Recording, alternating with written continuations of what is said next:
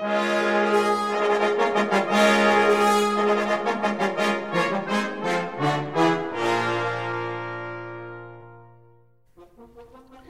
à tous, bienvenue sur Cuivre la Française. Je suis Adrien Jaminet, fondateur de AJ Atelier des Cuivres.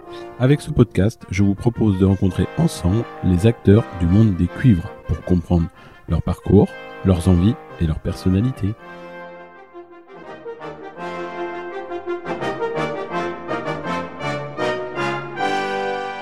Dans ce nouvel épisode, mon invité est Véronique Goudin-Léger. Pianiste et accompagnatrice d'exception, elle revient sur son parcours depuis le conservatoire d'Agen et sa vie dans le monde des cuivres. Bonne écoute Bonjour, bienvenue dans le podcast Cuivre à la française. Je suis aujourd'hui avec Véronique Goudin-Léger. Bonjour Véronique. Bonjour Adrien. Alors pour ceux qui ne te connaissent pas, qui es-tu? Je suis pianiste et plus particulièrement accompagnatrice on va dire que je suis spécialisée à 80% pour les cuivres. Ok, super. Alors, est-ce que tu peux revenir sur ton parcours musical depuis ta plus tendre enfance? Alors c'est assez bizarre euh, ce qui s'est passé dans ma famille parce que quand je suis née, euh, mes parents étaient euh, revenus, redevenus, on va dire, agriculteurs comme, comme le sont tous les membres de ma famille. Et je dis redevenu parce que quand euh, voilà, ils ont été en âge de travailler, mes parents étaient euh, musiciens et ils faisaient de la baloche ensemble. Euh, voilà, c'est comme ça qu'ils se sont rencontrés. Mon père était saxophoniste et ma mère accordéoniste. Et puis il y a eu un malheur juste avant que je naisse. Mon grand-père s'est tué avec son tracteur et mon père a dû du jour au lendemain reprendre la ferme et, puis reprendre un peu la tradition familiale. Donc, je ne pense pas être venue à la musique euh, du fait que mes parents euh, furent musiciens, euh, on va dire, pendant une dizaine d'années, mais parce que j'ai vu Richard Klederman à la télé. Donc, c'est voilà, parce que vraiment, l'univers, c'était les champs de maïs et les et les vaches. Donc j'ai vu Richard Klederman à la télé, j'ai absolument dit je veux faire ça, je veux faire du piano. j'ai dû me bagarrer parce que c'était pas c'était pas gagné avec ma maman qui ne souhaitait pas trop que je fasse du piano. Et puis finalement, j'ai obtenu ce que je voulais. Ça, c'est, j'étais déjà bien, bien têtue euh, enfant. Et voilà, j'ai commencé euh, l'école de musique euh, d'Agen. C'est la grosse ville à côté de chez mes parents. Et très vite, j'ai voulu voilà faire ça. Donc, je suis partie à Bordeaux, continuer mes études dans le cursus euh, F11 de l'époque. D'accord. Et alors, à quel moment tu, tu es allé vers les cuivres et puis plus particulièrement vers l'accompagnement? Alors, aller vers les cuivres euh, très très tôt, parce que à partir du moment où j'ai commencé la musique euh, à Agen, c'est une petite école, j'ai été très très vite attirée par les profs de cuivre. Alors à l'époque, c'était euh, Francis Hardy à la trompette, puis ça a été euh, Jean-Pierre Dufaux. Ensuite, euh, voilà, je me rappelle plus son prénom du tromboniste. Patrick Bonnet, si Patrick Bonnet et Francis Richaud au corps. Voilà, c'est j'avais 12 13 ans, je faisais déjà beaucoup de bêtises dans les dans les couloirs de l'école de musique avec eux. Voilà, ils étaient jeunes, ils étaient sympas, j'adorais déjà l'ambiance, donc j'étais euh, très vite attirée par le, les cuivres. Et puis, quand je suis arrivée à Bordeaux, j'avais 14 ans. Euh, euh, mes plus grands copains que j'ai toujours de l'époque, voilà, c'est ceux que j'ai rencontrés en F11. Donc c'est, pour ne pas le citer, Sébastien Jean par exemple, ou Laurent Mallet qui était en classe avec mon frère. Donc euh, voilà, c'est plus comme ça. Tu m'avais pas posé une autre question aussi? Bah si, mais alors ce que je voulais te poser comme question, c'est aussi comment tu es venu à parce que tu, on sait que tu joues du hautbois aussi. À quel moment tu as fait du hautbois? Comment tu as découvert cet instrument? Ah, le hautbois, j'ai découvert ça euh, deux trois ans après avoir commencé le piano. Il y avait des après-midi présentations d'instruments. Ma mère m'y amenait parce qu'elle était très investie dans l'école de musique, s'occupait de l'association des parents d'élèves, dont elle était présidente. Et puis, euh, oh ben c'est tout bête. J'ai vu le prof de hautbois, je l'ai trouvé tellement beau que j'ai voulu faire du hautbois. Donc j'ai fait du hautbois parce que je suis tombée, euh, voilà, j'ai eu un petit crush avec le, le prof de hautbois qui était le corps anglais solo de l'orchestre de Bordeaux à l'époque, Jean-Yves Giquel. Et c'est comme ça que j'y suis venue. Et après, euh, l'accompagnement, c'est euh, voilà, c'est une histoire euh, très, très particulière. C'est le moment où on a passé notre, notre épreuve instrumentale du bac F11.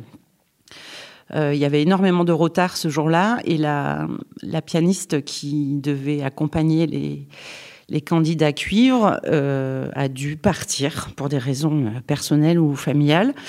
Et euh, le prof de trompette de l'époque, Jean-François Dion, euh, sorti dans le couloir un peu fâché en demandant qu'il faille, qu'il faille qu'il faille, je sais pas si c'est vraiment très français, mais euh, en demandant de trouver euh, une pianiste qui sache déchiffrer pour accompagner les, cuivres. Donc euh, j'ai levé le doigt, j'ai dit oh ben moi, puis en fait j'y suis allée, j'ai déchiffré Intrada d'Oneguer, je me rappelle avec Géry Liozu.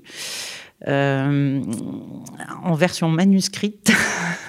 ça n'a pas été un, un moment de plaisir, mais j'ai dû bien m'en sortir parce que euh, dans les semaines qui ont suivi, il m'a proposé euh, d'accompagner sa classe. Alors en plus j'avais 17 ans. Il dit euh, tu veux pas venir Il me faut une pianiste. voilà, je lui avais bien plu, je pense. Et puis c'est comme ça que j'ai commencé à accompagner. Et donc j'ai fait trompette, trombone à Bordeaux dès, ma sortie du bac.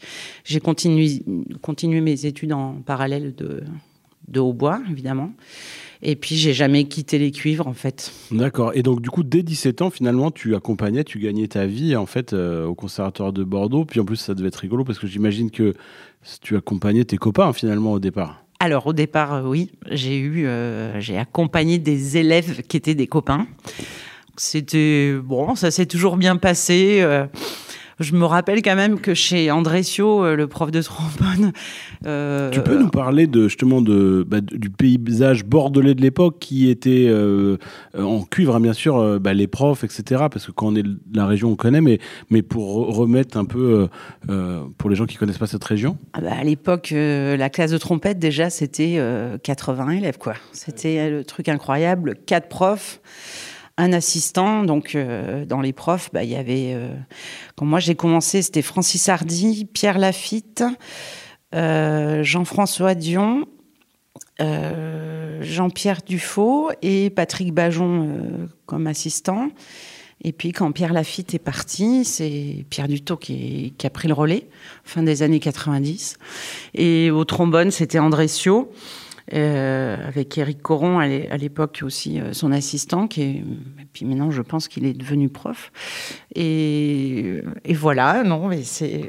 D'accord. Et euh, justement, alors là, tu viens de parler de Pierre Dutot. Tu peux nous parler, je sais que c'est quelqu'un qui est très cher pour toi. Tu peux nous parler de cette rencontre avec Pierre Dutot, bah, le parcours que tu as eu avec lui, et puis, et puis le, le fait d'accompagner sa classe, les gens que tu as croisés, etc.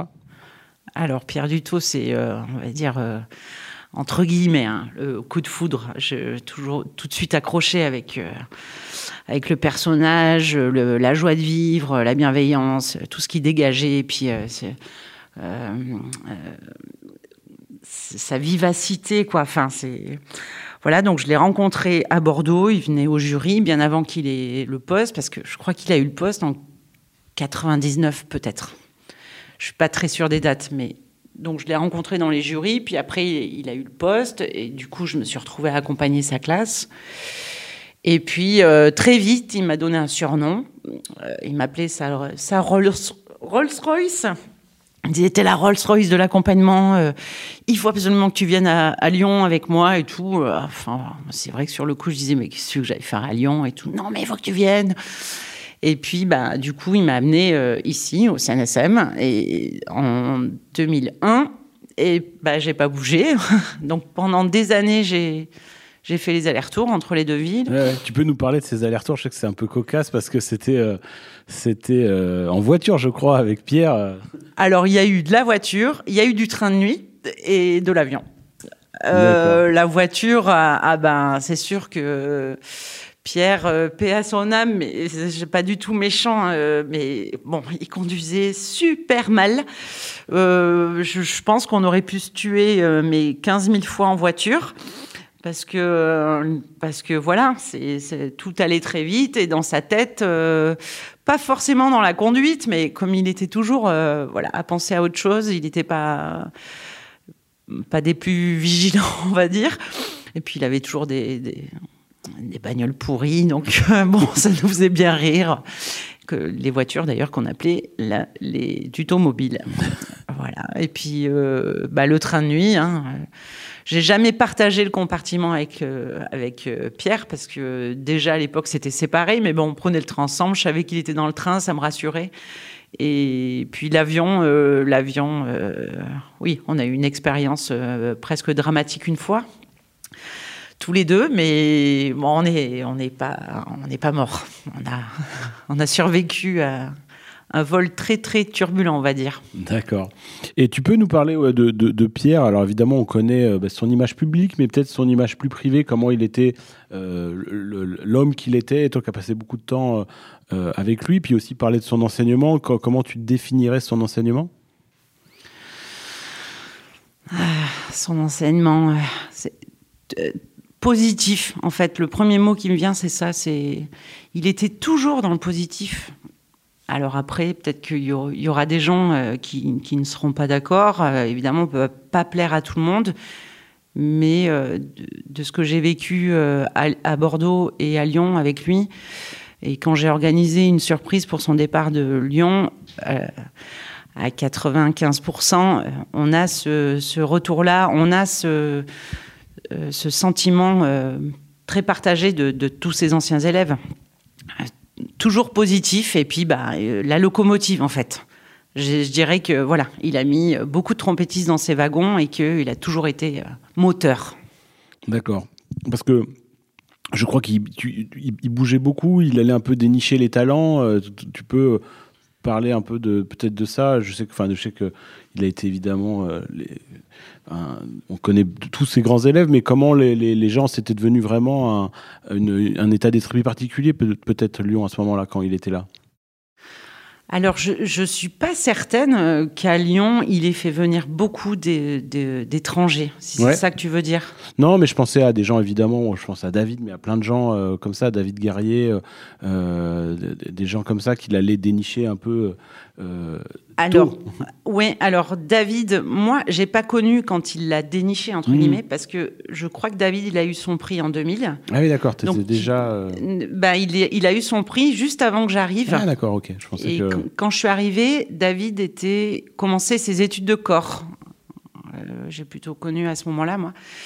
Et en tout cas, à Bordeaux, il y avait beaucoup d'étrangers. Ça, c'est sûr que la classe qu'il avait à Bordeaux, c'était euh, euh, plus de la moitié qui venait d'autres pays parce que euh, il allait, il bougeait énormément, il allait.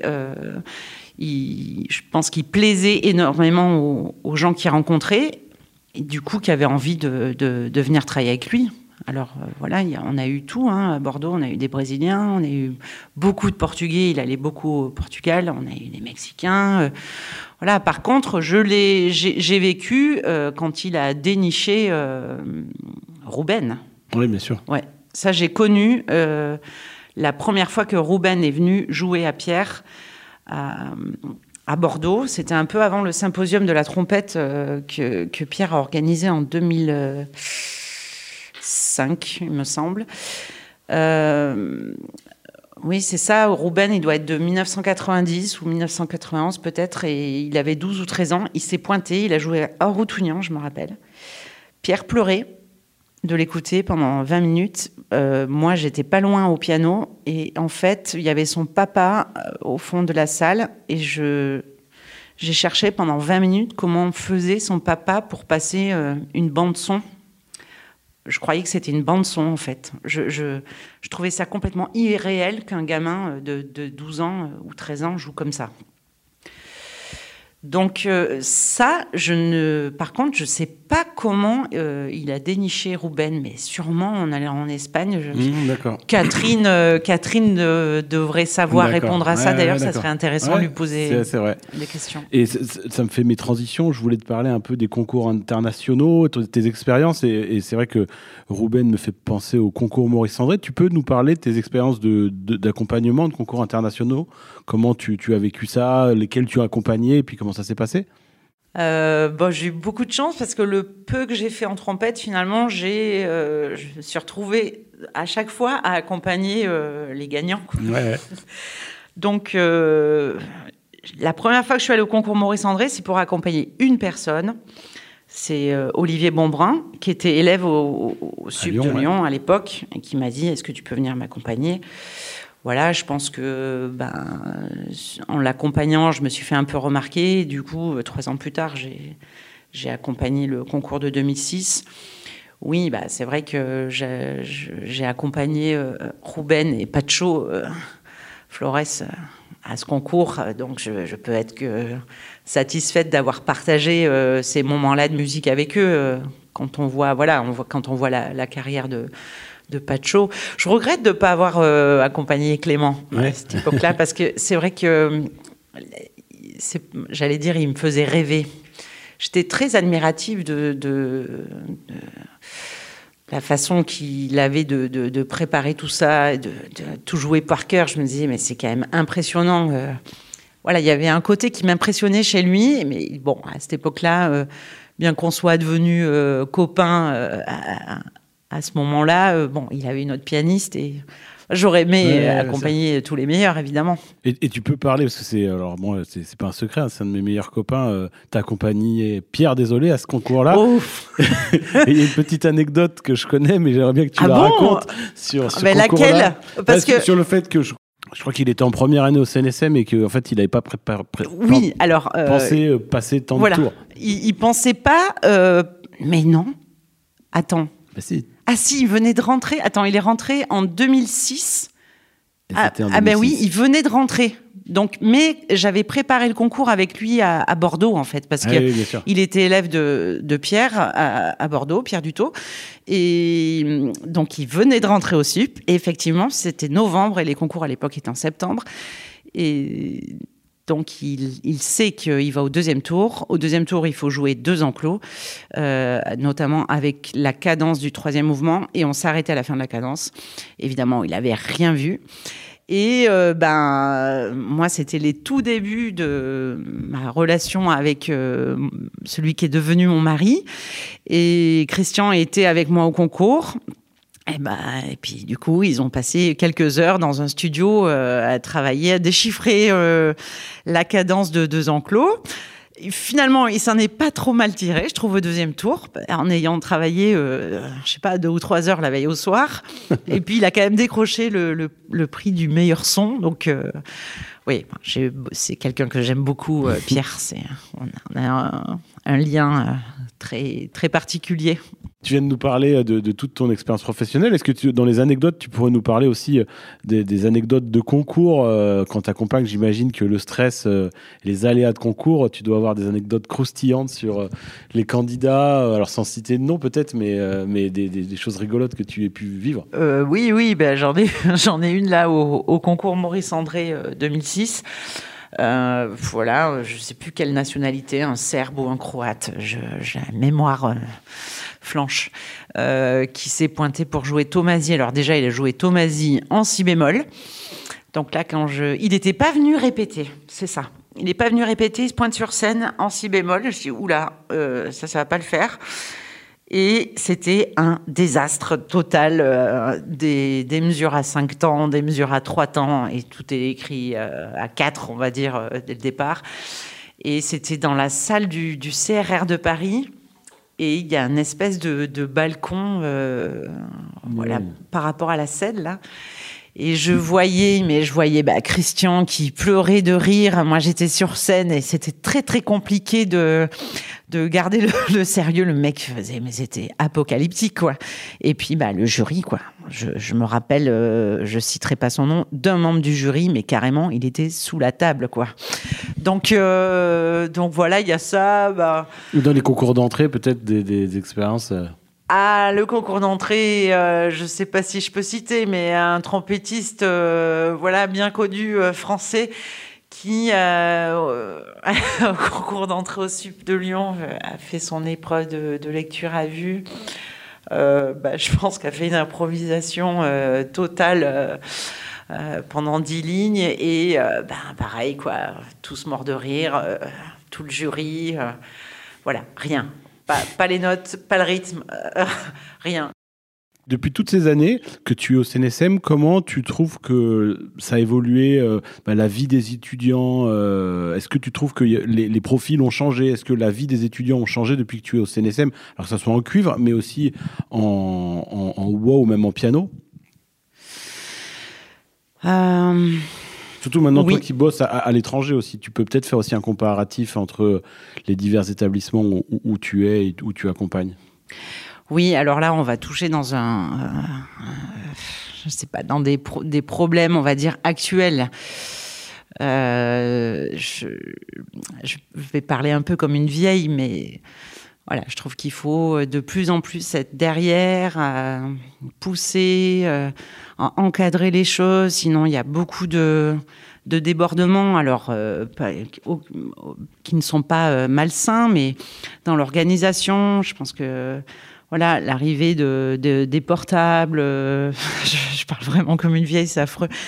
Euh, je trouve que ça n'a pas arrangé les choses. On fait beaucoup plus de d'éducation, je trouve, par rapport à ça. C'est des, des, problèmes, voilà, un peu parallèles qui ne devraient pas rentrer. Enfin, moi, je, me rappelle que quand j'ai commencé euh, dans le métier, c'était pas, euh, on n'était pas dans ces délires-là, quoi. Et je trouve ça un peu, un peu dommage, quoi. Mais ça ne concerne pas tout le monde non plus. Mais... D'accord. Et euh, du coup, on va passer. J'évoquais que tu étais euh, tu étais également dans d'autres établissements. Tu es à Lausanne. Tu peux nous raconter aussi euh, bah, le travail que tu fais à Lausanne, euh, donc dans, diverses classes, mais notamment en cuivre, ça concerne la classe de, de Aubier. Oui, c'est ça. Alors, j'ai fini par aller travailler en Suisse parce que bah, Jean-Louis Capezzali, qui était prof de hautbois au CNSM de Lyon, dont j'accompagnais la classe, Petite parenthèse, raconte-nous comment tu es devenue prof assistante euh, euh, de hautbois au CNSM de Lyon. Eh ben, j'ai accompagné. Euh, ah non, j'ai pas accompagné la classe. Je me suis retrouvée à faire un concert une fois avec Jean-Louis Capezzali à Bordeaux, parce que c'est à l'époque où j'étais encore entre Bordeaux et Lyon, début des années 2000, et je, l'ai contacté, je lui ai dit, bah, si vous voulez, on peut répéter à Lyon quand vous donnez vos cours, parce que je suis, je travaille également là, donc on s'est rencontrés ici. Euh, voilà, je crois qu'il a bien apprécié comment je jouais, il a appris que j'étais oboïste.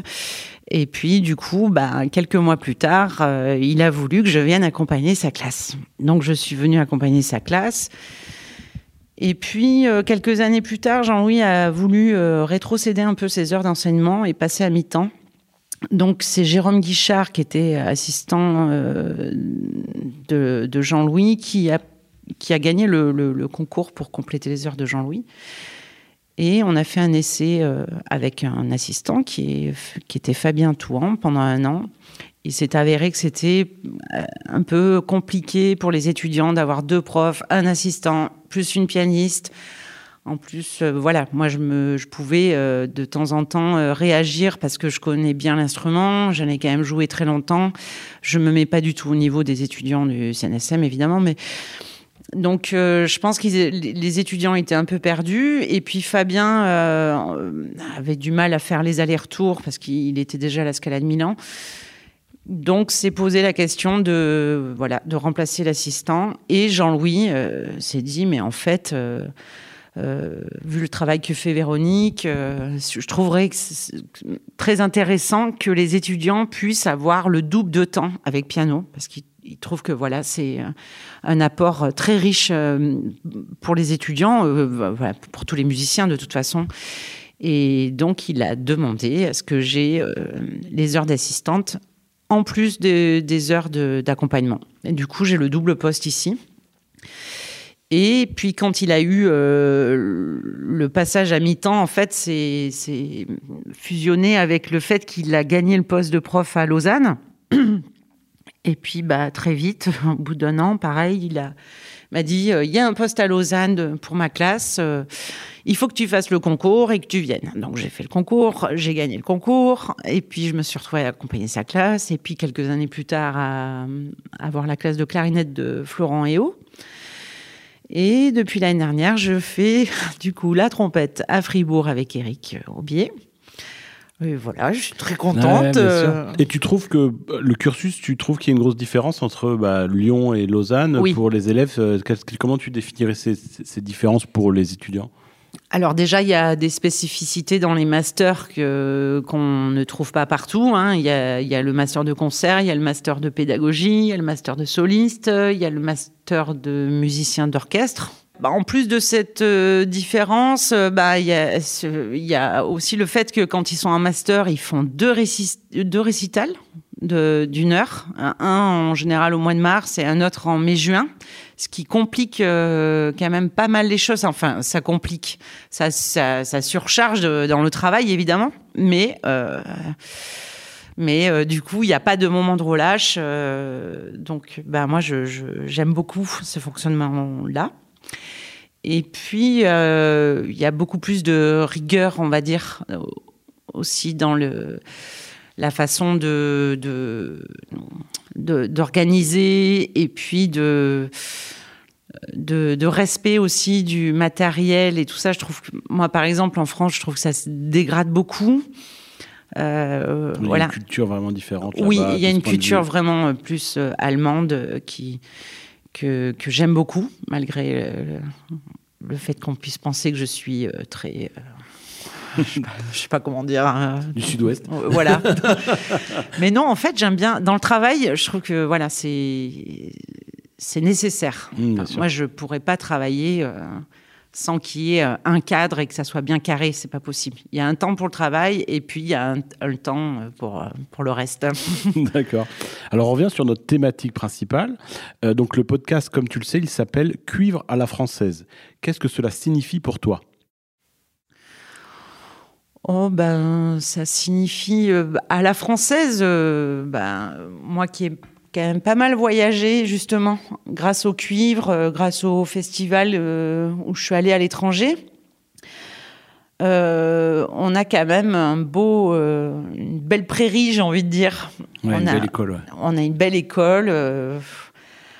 Bah, je dirais pas qu'on domine, mais on fait mm. partie du, du rêve de, de pas mal d'étrangers, je pense. Mais si tu devais définir cette, euh, cette peut-être cette singularité, comment tu la définirais? Surtout de ta vision à toi, qui, qui, bah, qui travaille avec les cuivres, mais qui a une vision extérieure, puisque tu les accompagnes. Comment tu définirais euh, bah, voilà, les cuivres euh, Et peut-être aussi les cuivres, mais aussi comment tu définirais peut-être, alors tu travailles tous les cuivres, mais peut-être instrument par instrument, qu'est-ce que tu retrouves comme trait de caractère dans, chez les trompettistes, chez les trombonistes, chez les tubistes? Alors, chez les trompettistes, j'ai envie de dire la brillance, mais la brillance dans tous les sens du terme, autant dans le jeu que, voilà, dans la, façon de vivre, de se comporter. tous les gens que je connais, ou presque, ont un côté euh, brillant, mais aussi euh, dans les yeux, quoi. Toujours des gens euh, heureux de vivre. et la brillance aussi dans les, dans les résultats je. Oui, non, mais je vois ce que tu veux dire, le côté un petit peu, peut-être pas performance, mais dans le, dans le, dans le, oui. la manière, quoi. Oui. Qui se rejoint assez chez les trombonistes. Alors, les trombonistes, euh, voilà, j'ai côtoyé, mais pas, pas, pas assez, finalement, parce que j'ai fait, euh, je sais pas, on va dire, j'ai fait 10 ans. Mais comme j'en ai fait 28, euh, la hmm. trompette, bon, je me dis que c'est pas beaucoup Le trombone, pour moi, c'est assez, assez similaire. Euh, le corps, c'est différent. Alors le corps, bah, tu vois, il y a un truc que tu sais pas, c'est que j'ai fait du corps. Ah, je savais pas. Euh, voilà, j'ai aussi fait de la harpe. Donc euh, la harpe, j'ai arrêté assez rapidement, et le corps, j'ai fait ça quand j'ai arrêté le hautbois, parce que j'étais très attirée par le fait de jouer un, un instrument cuivre tout essayé d'ailleurs et je trouvais que le corps, c'est ce que j'y arrivais mieux en fait, ça me correspondait mieux. Donc j'en ai fait euh, avec euh, Sylvain Delorme et Jean-Marc Dalmasso. Voilà, donc euh, un petit peu. Et puis j'avais envie de jouer dans les bandas, j'avais envie de faire la, folaise, quoi.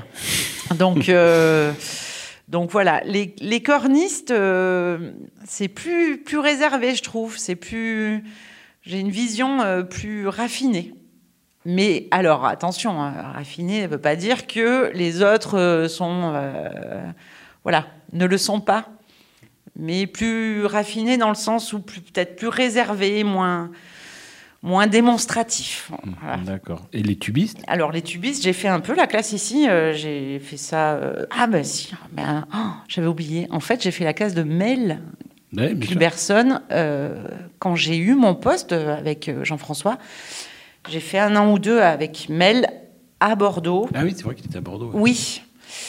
Et, et, puis après, j'ai fait, on va dire, 5 euh, ou 6 ans là, avec Arnaud Bocchitine et, et, Stéphane Labéry. les tubistes, j'ai. Pardon, ils vont me détester. J'ai moins accroché, en fait. L'instrument, le répertoire j'ai moins accroché l'instrument en fait parce que euh, euh, c'est très grave et puis euh, je, mon oreille est trop, je pense, formatée à la trompette et au hautbois qui, qui ont mmh, le timbre. Le, timbre déjà en commun et la tessiture. On est exactement sur le, la même tessiture. Donc je trouvais ça difficile. Je, il y a des choses que j'entendais pas. Euh, bon, après, je dois avoir un peu l'oreille euh, fatiguée aussi du travail que je fais. Mais bon, les tubistes que je connais, j'en connais pas énormément finalement. C'est pas, euh, c'est pas avec ces instrumentistes-là que finalement j'ai le, j'ai eu le plus d'affinité dans mon parcours. J'ai pas forcément rencontré beaucoup de tubistes. D'accord. Et donc ça fait 28 ans que tu dis que tu travailles avec les, le, monde des cuivres, mais particulièrement la trompette. Comment vois-tu l'évolution des cuivres sur cette 28 années? Est-ce que tu trouves que l'état d'esprit a changé? Qu'est-ce qui reste euh, les bases les mêmes? Et puis, euh, qu'est-ce qui a changé dans ce métier? Alors, l'état d'esprit, euh, je trouve qu'il a changé avec ben, la société. La société avec ce que la société met en avant depuis quelques années, notamment par rapport à la femme. Et c'est intéressant en fait. Tu, je voulais, c'est la question que je voulais poser après. Euh, tu es la première femme que j'interviewe sur ce podcast de Cuivre à la française. Tu vas gagner un bon point. mais euh, je, non, mais c'est intéressant d'avoir. Euh, bah, qu'est-ce que ça fait d'évoluer Parce qu'on sait que c'est un milieu masculin, il y a beaucoup plus d'hommes dans, dans ce milieu-là. Qu'est-ce que c'est d'être une femme et d'évoluer dans ce milieu de cuivre et d'hommes finalement ah mais c'est génial. ah mais moi j'adore. Je pour rien au monde je changerais ça. Je crois que ça m'a toujours plu. Je dois avoir aussi un tempérament un peu de mec et qui fait que ça s'est toujours euh, super bien passé. Alors toujours non. Euh, j'ai pu rencontrer euh, deux trois personnes évidemment comme on rencontre partout dans tous les instruments. voilà dans tous les corps de métier. Mais moi, j'adore quoi. J'ai jamais j'ai jamais eu de problème de, de remarques sexistes ou, euh, tout ce qu'on peut entendre. Je, je, comprends hein, qu'il y, ait des femmes qui en souffrent et qui et qui relèvent tout ça comme on est avec euh, des gens, les trompettistes, euh, un milieu de bons vivants, on va dire, qui, aiment voilà, qui aiment, euh, qui aiment blaguer, qui aiment rire, qui aiment voilà passer de bons moments, suivant les interprétations.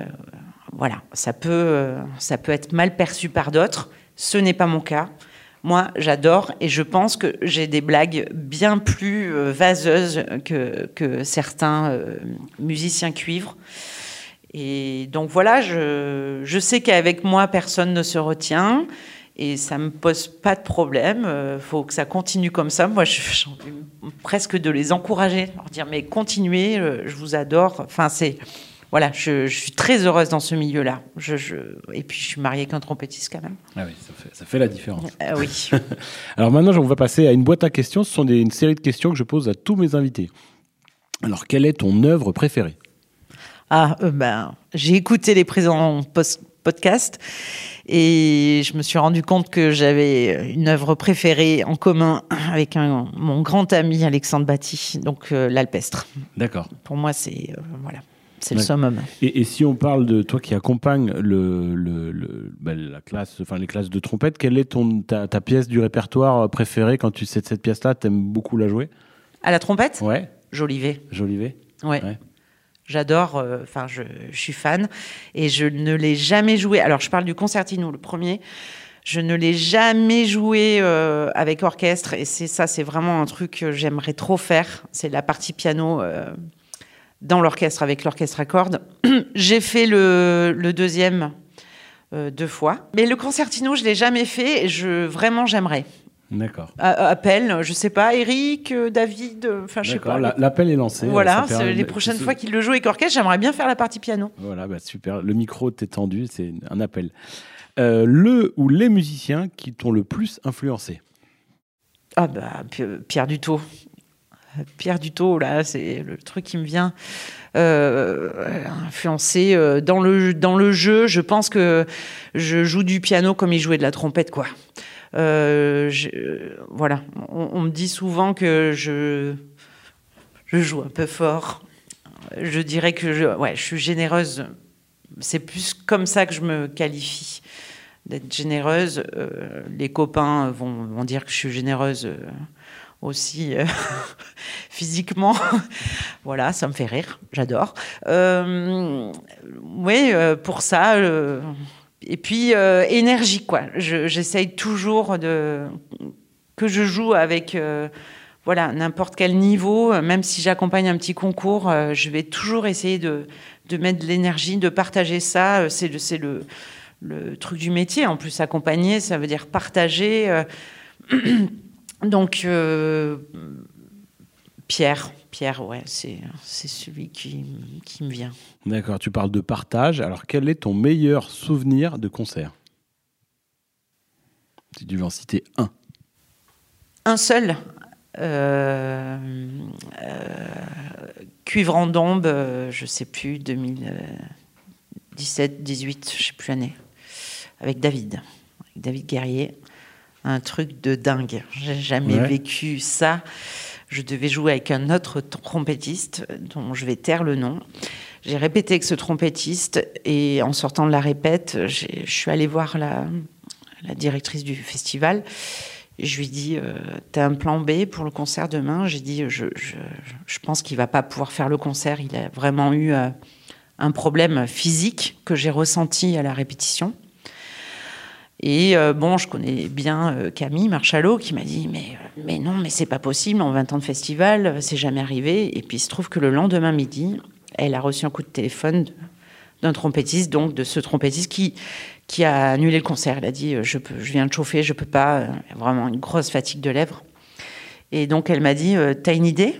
Ah, Je dit Oh oui, j'en ai une, hein, ça c'est sûr trouver quelqu'un qui voilà qui fasse le concert le soir même. Donc euh, j'ai appelé David, je lui ai exposé la situation, il m'a dit oui tout de suite. Il m'a dit par contre euh, je te préviens on répète pas. Hein. Je lui ai dit bah non, euh, on va on va être joueur jusqu'au bout. Et donc il est arrivé 15 minutes avant le concert. Je pense qu'on a fait un concert de 2h30 peut-être. il faisait 45 degrés, très très chaud. On était vraiment dans des conditions un peu extrêmes.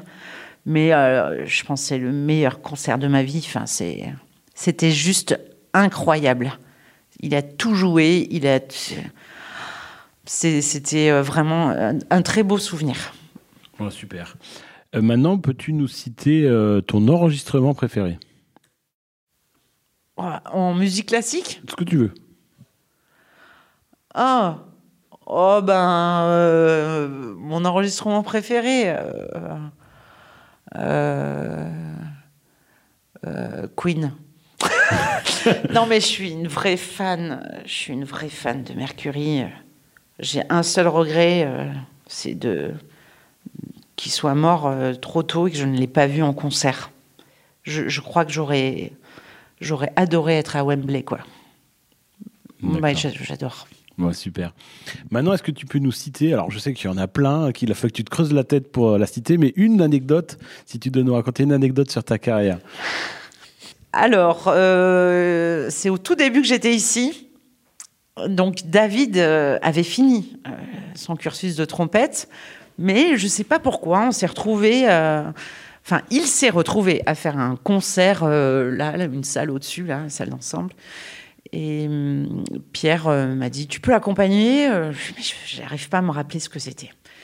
Alors je dis oui, oui, donc euh, je sais pas, il a dû me dire, ah, ben, il y a ça à jouer, euh, Humel, Jolivet, euh, je sais pas ce qu'il jouait.